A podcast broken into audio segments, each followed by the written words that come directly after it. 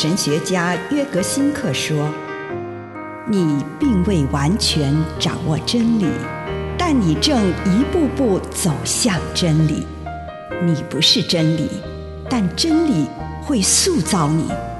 你还没有到达目的地。”但你将会依循着耶稣的脚踪抵达终点，并且有一天你将会说：“一切都很好。”这是真的。上帝感谢你，让一切都美好。愿我们每一天都以诚实遇见上帝，遇见他人，遇见自己。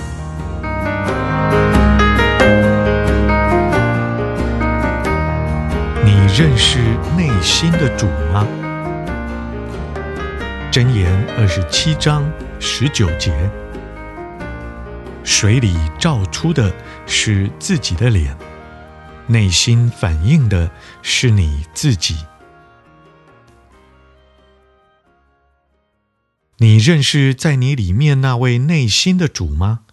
还是你比较喜欢跟随那些具有外在形象的偶像？或专家，以他们为榜样，因为这个方法看起来比较保险呢。你必须相信这位成为你内心的主的基督，会从你的心里指引你该走的路。你所需要的一切都在你的心里，使你能过有意义的人生。不要依赖别人的意见。不要一直在别人身上找寻人生正确的道路，你内心的主要引领你的路，在这条路上，你将会越来越熟悉上帝为你设计最适合你的这独一无二的样子。当你倾听你内心的声音，当你倾听你内心的声音，你就会非常确定知道什么。对你是真正有益的，什么能真正引领你继续走你内心的路？但是，这需要对这个内心的主有充分的信任。我们总是希望别人也会认为我们所选择的路是正确的，而一再的寻求别人的认同，使自己安心。但是，你必须舍弃这样的认同。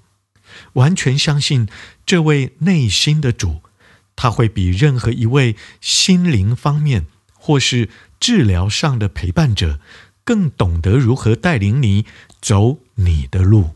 以上内容来自南与北出版社安瑟伦古伦著作，吴信如汇编出版之《遇见心灵三六五》。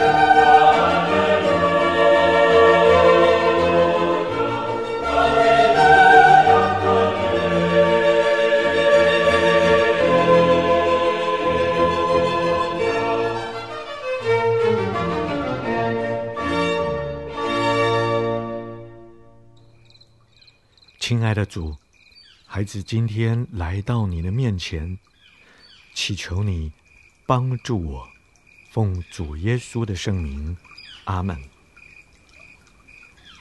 花一点时间，向主陈述自己最感恩的事情。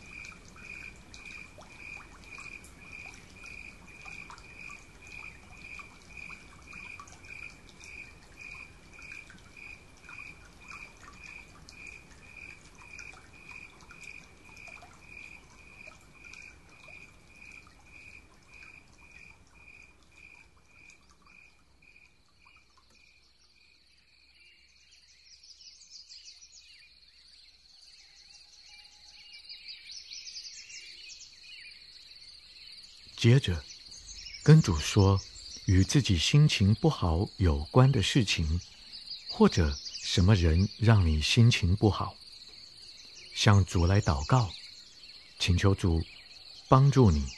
在这个时候，请你安静聆听这件事，或遇见让你心情不好的这个人，在这些事情上，主要对你说什么。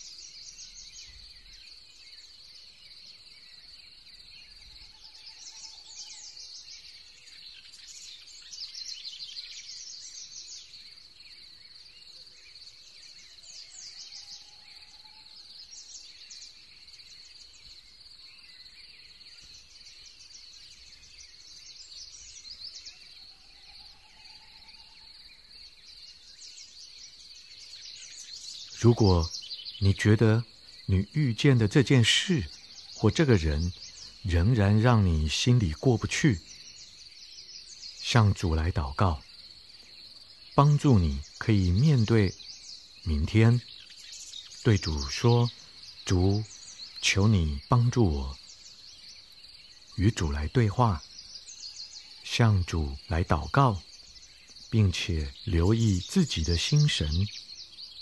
这个时候，主要与你说什么？